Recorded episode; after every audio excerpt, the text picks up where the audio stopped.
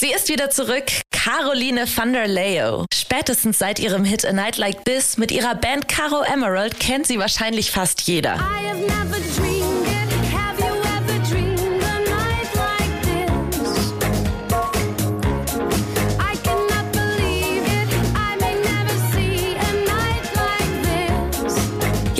Letzten Jahren ist es ja ziemlich still um die Band geworden. Und ich kann euch auch sagen, warum. Caro hat die letzten Jahre dafür genutzt, um sich selbst zu finden und sich selbst auch neu zu erfinden. Das Ergebnis? Sie steht jetzt nicht mehr als Caro Emerald auf der Bühne, sondern hat sich sozusagen ein neues alter Ego entworfen und das heißt The Jordan. So viel sei verraten, für sie war es ein Befreiungsschlag. Was genau das jetzt aber bedeutet und warum sie diesen Schritt überhaupt gegangen ist, darüber sprechen wir im Interview. Wir reden außerdem über ihr Debütalbum als The Jordan das kam im Februar 2023 raus und da hat sie echt ein paar ganz coole und irgendwie auch einzigartige Geschichten zu erzählen. Aber hört selbst, hier ist der Antenne 1 Star Podcast mit The Jordan. Ihr hört den Antenne 1 Star Podcast.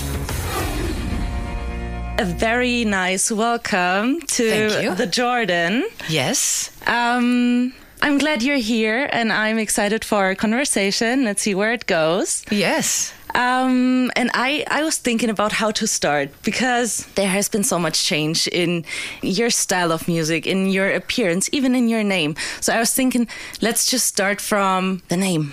What is, wh where's the name The Jordaan come from? Like, how did you get the idea to name yourself The Jordaan? Well, um, first of all, um, I needed a new name. I will explain later why I needed a new name, but because I needed a new name and it was obvious that I, it shouldn't be a persona, it should be a band or something abstract. Uh, and then I started searching for other artists that have cool names and also artists that have are one artist and have an abstract name. And I ran into the Weeknd and I thought that was really cool and it works. You know, everybody says, okay, that guy is the Weeknd. So that mm-hmm. can work. And I was also for this uh, for the music, I was inspired very much by Portishead, and that's also um, a place actually where they come from. And so I kind of combined the two ideas.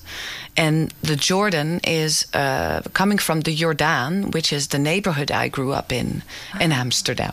Ah, yeah. in Amsterdam. but that's cool. That's a, such an odd thing. Um, but you said you needed a new name. Um, and you were going by Caro Emerald before. Yes. Um, why did you need a new name? Well, um, what people need to know is that Caro Emerald is actually a collective on the backside of it. So, as on the front side, we have always marketed it as one woman, but we were doing it, the three of us. I was working with two producers, and there was actually also a songwriter from Canada who was involved in the writing. But the whole thing and the organization and the, also the ownership of the brand, Caro Emerald, was done by three people. And uh, so you can, can, could consider that a band. Mm-hmm. It's kind of like I'm going solo, uh, but the band is t- like it's kind of twisted around. Like I'm leaving the band, and now I'm starting uh, under a new name because I could not use that name. Um, so yeah, that's actually it. So it's not a big thing behind it, like you guys split or you wanted to free yourself. This is what I was thinking first, to be honest. Um, I was thinking that maybe you weren't feeling as comfortable to with that kind of music you made as Caro Emerald and wanted to try something new or wanted to be yourself. So this is what I was thinking. I think you got that right as well. Um, well, this is a longer story. You know, you just said where to start. I oh, I also don't know how to explain this in the right way. You know, because it's a long uh, it's a long time coming and it took a really long time to develop this but um, first so first i always knew that if i wanted to do anything else it had to be under a new name and this was because the way we also shaped this this is a conceptual act. Caro Emerald is is very strong. I think it works really well but it also is it's kind of tight right so you have to kind of stick with what it is. And if not, that's a brave choice to make. And then if you're a collective, then you need to do that with everybody. So either you go into the same direction or you don't. And I think we just didn't. I mean, we were we we were really happy with it for a long time and i think it was really great and we all felt the same at some point i think inspiration just kind of stopped and all of us, and I'm very happy that we were, were very keen on only releasing music that that was really kick ass. You know, we just did not want to start compromising on the quality or. And if if you're not that inspired anymore, you're gonna hear it you know so that would have been a waste and we all agreed on that. We so we decided not to make another album. So and then there was room also for me to because i was definitely not not not going to release music and i knew that one day would come and i would also build something for myself. So that's what i did. And then then came the question how the hell am i going to do that yeah. you know? Because yes that's really difficult. And I realized immediately there was only one way, and I had to go back, way back, and start completely fresh. Yeah. Yeah. Yeah, yeah, that makes sense. Thank you for explaining. Um, and here it is, your first uh, album as the Jordaan, yes. which is called Nowhere Near the Sky. Um, once again, this question: Why did you choose this title for the album? This is a this is a title that comes from uh, one of the lyrics. The song "Catwalk" talks about my life in the spotlights and how it defined my identity and how I struggle sometimes with that because you kind of become what people expect of you. And there's also beauty in that, but there's also sadness in that, right? And we always look to try to, we want to make sure that everybody's happy and kind of want to give people what they want from you. And this is what that song talks about. And there's this fragment in it that says, On this catwalk, we'll get tired of all the damn steps to climb, but we're still nowhere near the sky. It's like we all always are looking for better success to come, become bigger and bigger and bigger, but we're never going to get there, right? Mm-hmm. Mm-hmm. Nobody's going to get there, and that's a bit that's a bit sad, isn't it? Mm-hmm. But so nowhere near the sky to me kind of means I'm I'm never gonna get there, but it's fine. That's cool. Yeah. So you had this process of kind of knowing that, but I think between knowing and really believing it, there's a huge way to get there. Mm-hmm. But it sounds like you you've made this way to believe it that you can never reach it. Yeah. How did you do that? I think I think I went through a lot while writing. And if you say like um, it sounds like you were trapped or you you wanted to get away from what was there, then that is true. I think. I've, I've, I did feel trapped, and I think because I had to start all over, I I started with the music, and the music also told me what I felt like because there was really music is so honest and pure. If, if you kind of write songs and just come out comes out you know it's like therapy. It's like okay so i wrote this. Oh damn. This is so with this is what i think. This is how what i feel you know? So um, there was a huge mountain to climb. And if you talk about belief somewhere in me was a deep belief that i could do this. But i had all these voices in my head telling me i couldn't and I think I it took me a lot of courage and a lot of getting back on my feet again and falling and all all of that to to get this to achieve this and to make the album because I felt so incredibly small and not only because I felt very much like I could not not ever compete with the success that I had, uh, but I was also on my own, literally. Not just because I left the team, but as Caro Emerald, I had a label around it. I had a management, I had a publishing, and it was all in house. So, as Caroline van der Leeuw, I was nobody, mm-hmm. which is equally as scary as scary as it is refreshing. So that literally meant coming from scratch and, and just okay. So who do I call? Uh, who? How am I going to get good songs?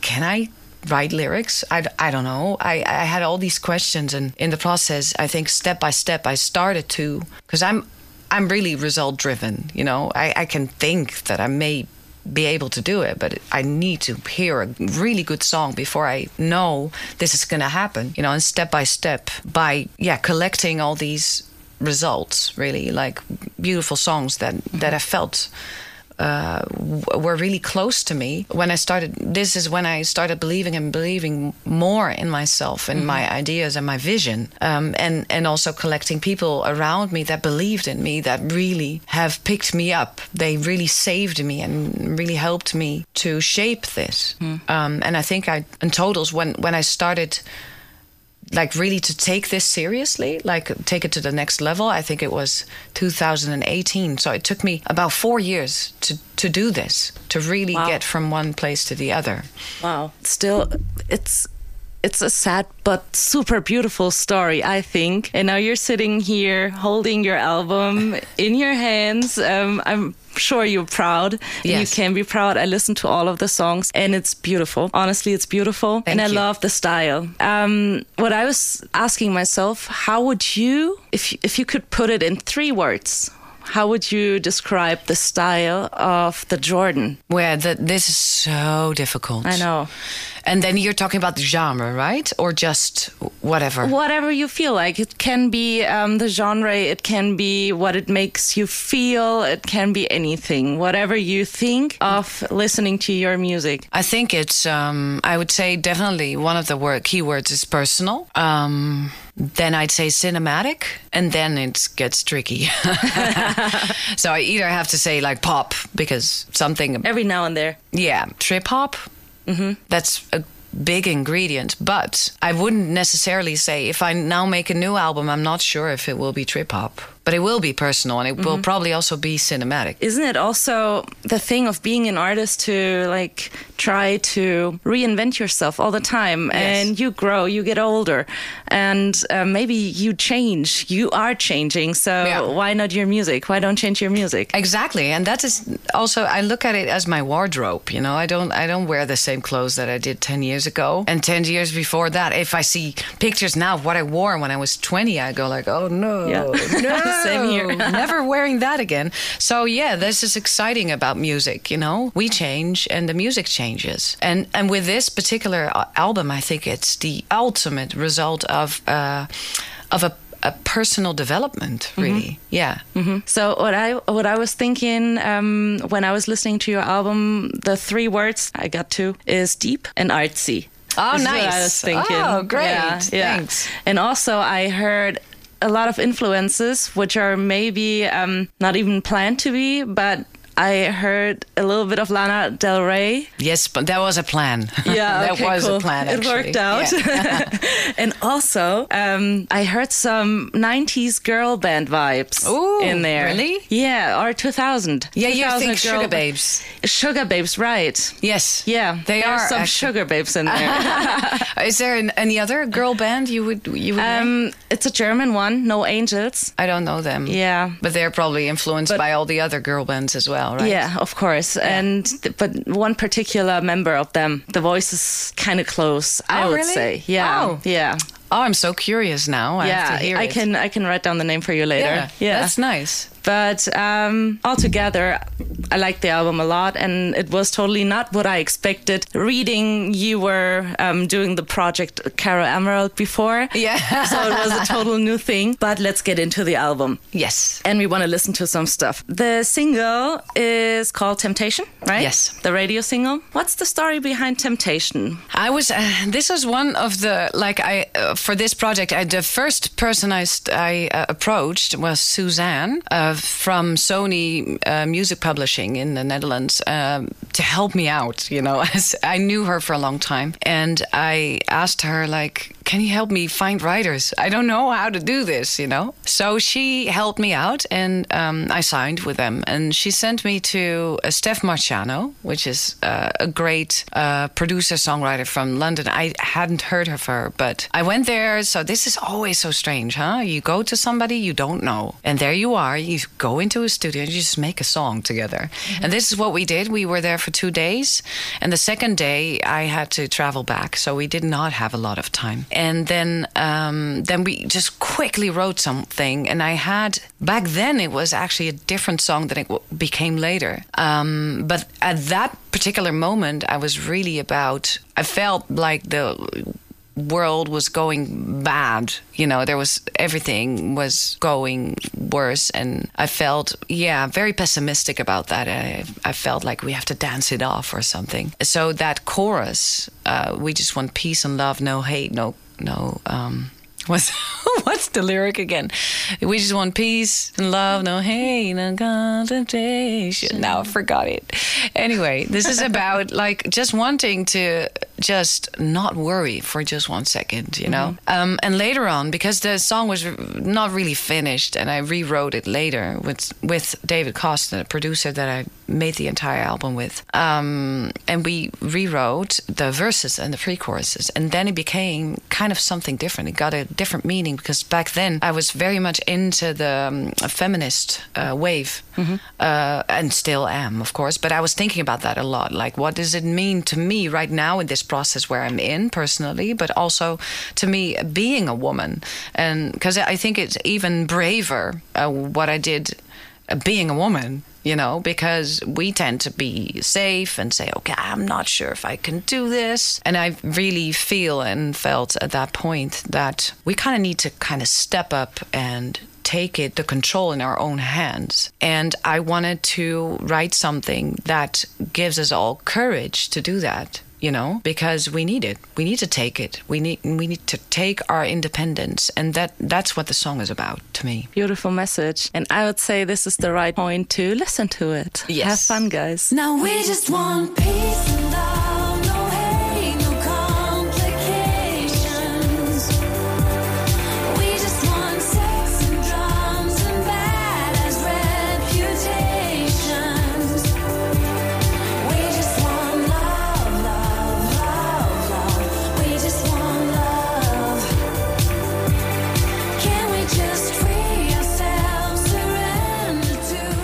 You just released a full album.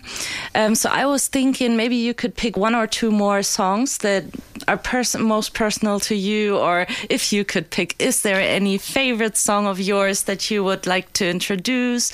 Um, just go for it. Yes. Oh, Lord. Well, my favorite is probably Naked in the Sun, uh, which is not, I don't think it's very radio friendly song though, but I like it so much because there's, there's actually a couple of reasons why I like it very much. I think this was the first song that I, al- almost wrote the entire lyric for is a turning point in the process because I felt in the beginning I felt um, I can never deliver high quality lyrics because I'm not a native speaker. Uh, so I was searching for people who can, and this song I wrote with with a Dutch producer and with uh, Wieger Hogendorp who used to be my guitar player, and I wrote a lot with him for this album as well. And I remember humming something and. Um, and the producer said, "Okay, I think it should be a bit a bit tougher. Can't you just say something like, "I'm so tired of the bullshit" or something?" So I said, "Okay." I can do that, you know. uh, and then I started to use that, and the rest of the song just came out, you know. And all of a sudden, I was summing up everything I was tired of, and it felt so real and is honest but also poetic. And I like very much br- um, lyrics that are, in a way, a bit brutal. You know, you kind of don't, don't want to hear it, Yeah. but you do. Yeah. And this one is also very poetic and metaphoric, and I like that as well. And the whole vibe of it is very, it's definitely very Portishead, very, very cinematic as well with the whole strings. I like that very much. I think it really embraces and supports my voice. And what I also like is that the form of it is quite rebellious. It's not a, your typical classic pop structure, you know, mm-hmm. because you have a verse, there's a pre chorus, then there's a verse and a pre chorus again. And then we get to the chorus. And I think that's two minutes into the song. Mm-hmm. That's where you first hear the. It's totally against all the laws of pop writing, you know, because you have to, they say you have to deliver the chorus after 30 seconds in order for it to be on radio. Mm-hmm. And then we had, so then there's the chorus, and then there's a surprise because there's this waltz coming up in this, this sort of bridge kind of section, and we're c- completely out of it. We, we go dancing in some kind of. Uh, I don't know, fairy forest. And then at the end of that, we return into the pre chorus with a bang. And I just love that so much. And every time I sing it, I go like, ah, that's my favorite. Oh, that's cool. And here it is for you guys. Here is Naked in the Sun. I'm so sorry. That's a very long story, But but, that's a cool story. This is what we want. This is, you know, this is the most interesting thing, I think. Okay. To talk with the artist about the stories behind the songs. I think it's ni- nice. Yeah, Yeah, yeah, I that's like it.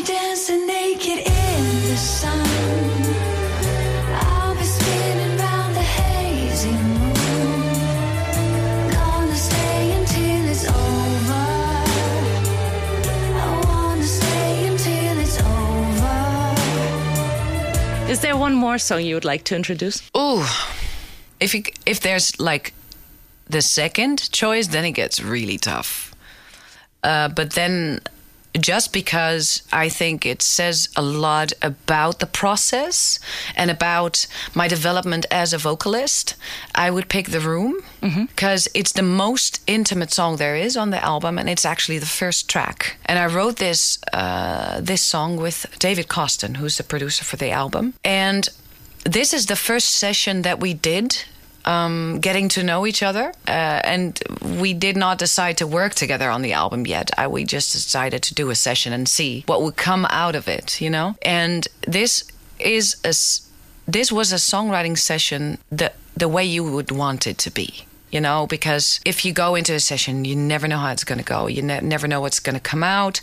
I come in with a plan. It's usually something different what comes out. And it can be great it can be crap it can be anything. But this was magical. This was the song almost wrote itself. And i remember us improvising and i started singing in a diff- in, in a way that i had not heard myself do ever. And first it was kind of because i was shy honestly. I was very close mic'd and if I, I don't like to improvise. I feel very awkward improvising. I'm always scared that i come up with stupid things.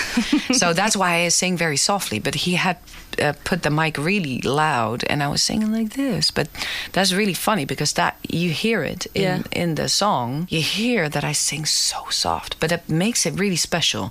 And all of a sudden i sounded really different. And i think we wrote the song we improvised listened back and then we looked at each other and went like that's really freaking amazing. And i think we just took a couple of fragments out and we pasted them together and, and it was a song.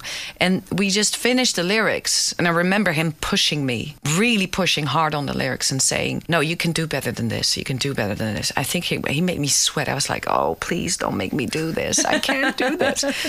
And i but he made me do this and i made it. I did it. Oh, cool. and then we had the song and it was as it is almost eh, the same we did not change a lot about it later on only the mix and just some ec- extra vocals but that's it and it was born there Wow. That's cool. yeah That's really cool. And once again, we're going to listen to it. It's called The Room. yes and what's so funny about this one by the way is also i was surprised by my own vocals but i showed it to my friends they were like is this you and these are my friends that have sang uh, sang with me since I was 14 you know? They know my voice. Yeah. and they were like is this you? We don't recognize you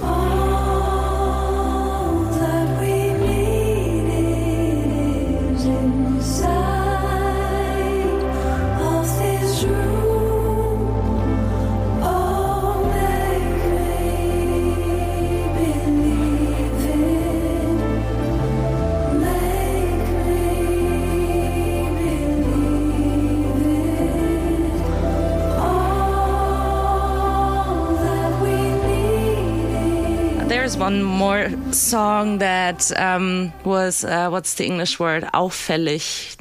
that, jumped- that stood out? Yeah, that Yes. stood out. Um, and this was Price to Pay. oh yes there's other people pick that one too All right, tell me a bit about it. This is actually a price to pay is a result of well of two two wishes like one of two things actually one is I wanted to make skits for this album like the hip hop albums used to do in the 90s I love that. Yes, I love that too, and I've always wanted to do that. To do that, but I didn't know how. I mean, it can basically be anything, right? You can also record some train station sounds, or just uh, laughing from the studio, or whatever. But um, so I wanted to do that, and I also for this album I took a long time writing, and I think I wrote a lot of songs that did not make the album. I think I wrote somewhere between sixty and hundred songs, but there were a couple of songs also that that were dear to me, but would still not make the album. And the A Price to Pay is actually a fragment of the lyrics of another song that I wasn't going to record for this, but I thought the lyrics were really special. So I recorded this, and first I just wanted to talk, and but I had this really cool uh, Dutch rapper over uh, at my studio and asked him, "Can you help me with the spoken word thing? Because I've never done this before, and I knew he was very good at it." So he made me experiment with this. So he said, "S- "Just say it in different ways. You know, say it really softly, say it more firmly." And then at some point he said, "Okay, now you have to kind of be angry." And I was like, "Really?" And he said, "Louder, louder, louder." And we went louder, and and, and I heard that I was like, "Oh, this is really, really extreme, isn't it?" but in the end, I showed that to David, and David was like, "Oh, I like the screamy one. Yeah. I like the screamy one." And he turned it into this really, and then he put some really sad music under it, and I was like, "Oh, this really is touching, isn't it?" Yeah. So yes, that's the story. And here's the song for you.